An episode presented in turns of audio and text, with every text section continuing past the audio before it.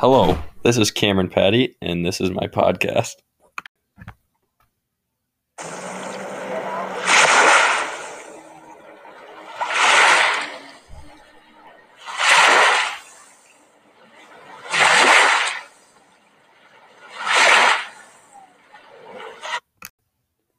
It was a cold morning here in Honolulu, Hawaii.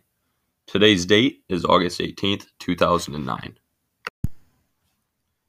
There is a local Honolulu resident who goes by Sir Jon. Sir Jon is a big surfer. Sir Jon proudly surfs every single day on the Honolulu waters, starting at 7:15 in the morning. One may say he's not the most stereotypical surfer. A tall, lanky, bald man, aging around his mid-40s. Sir Jon is a local legend in his town. It was a typical morning surf session on August 18th for Sir Jon. Everything was calm. The water was running greatly for the surfers. After approximately two hours go by, the waves started to become large and rather unrideable for surfers. Sir Jon was on his last wave for the morning until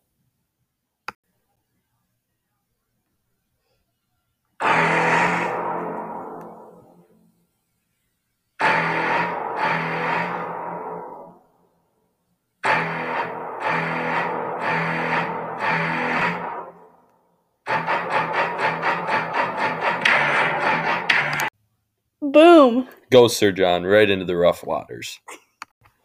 Immediately after going into the water, Sir Jon feels an intense pain shooting through his leg and will not stop. On top of the pain, he was being drugged down in deep water. At that moment, Sir Jon knew that he has been bit by a shark.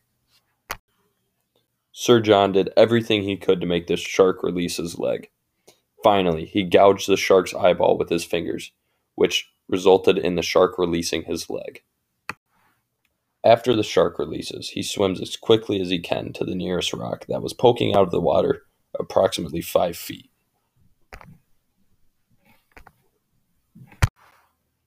After getting to the rock and screaming for help, 30 minutes later, a man named Joaquin, who is another local surfer, hears him pleading for help.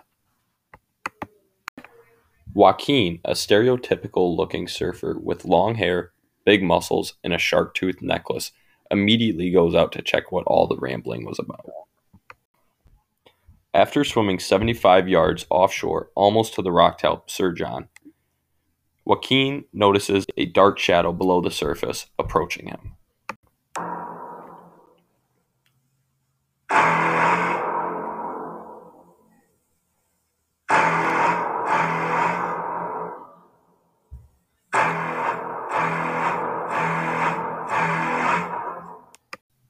Joaquin, no! Joaquin had been drugged underwater by the shark and has never resurfaced.